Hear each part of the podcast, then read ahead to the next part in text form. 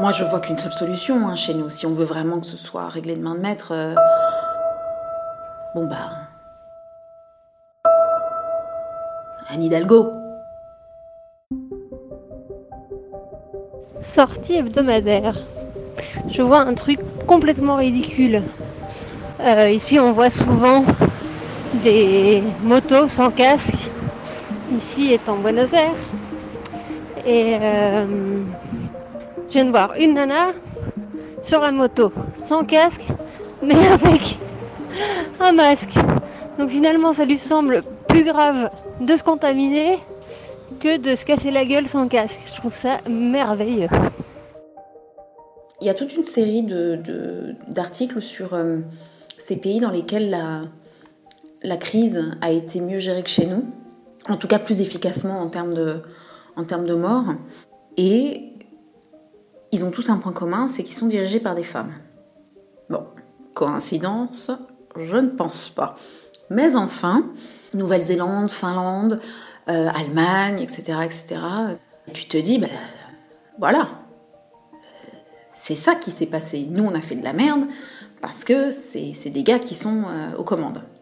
Puis après, tu réfléchis trois secondes et tu te demandes si on avait mis une femme de chez nous hein, pour bien gérer la crise, qui ça aurait pu être Et là, tu as le choix entre, effectivement, euh, Nadine Morano, euh, euh, NKM, Ségolène Royal.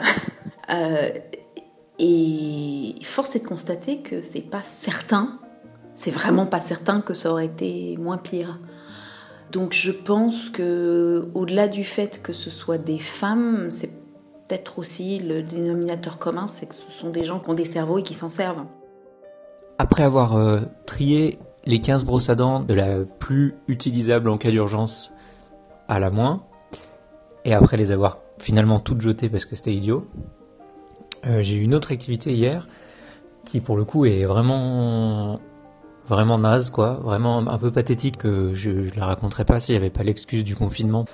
Euh, j'ai réinstallé un jeu vidéo sur l'ordi qui nécessitait plus ou moins de préparation avant de pouvoir jouer. préparation de programmage, de, de, de, de, de trucs, d'installation de composants extérieurs et tout. Bref, un, tas de trucs pas du tout intéressants à faire qui consistent à télécharger des fichiers, à les faire marcher entre eux et tout ça pour, euh, pour que le jeu soit, soit différent. Et je sais pas, hier j'ai passé jusqu'à jusqu'à 3 heures du mat et puis aujourd'hui j'ai encore passé des heures et des heures et au bout de quelques heures à peine je me suis dit mais en fait j'ai pas du je me suis rendu compte que j'avais pas du tout envie de jouer à ce jeu il est 3 heures du matin.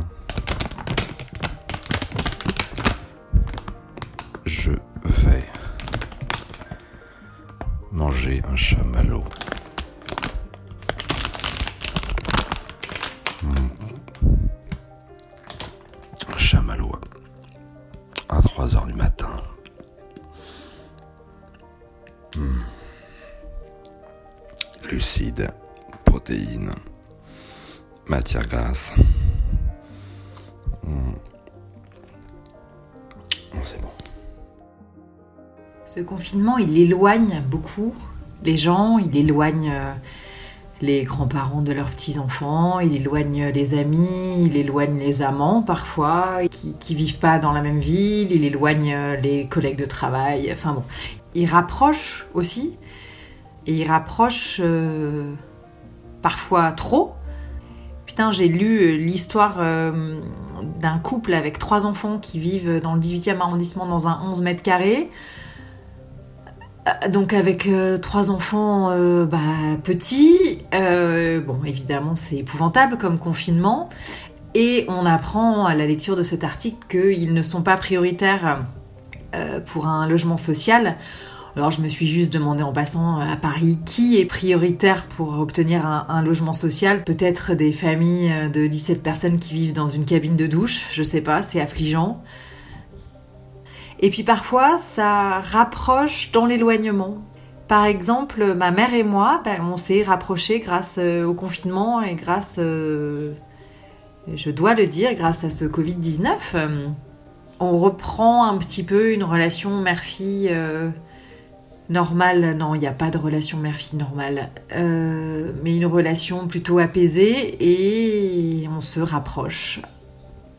virus étrange et bénéfique.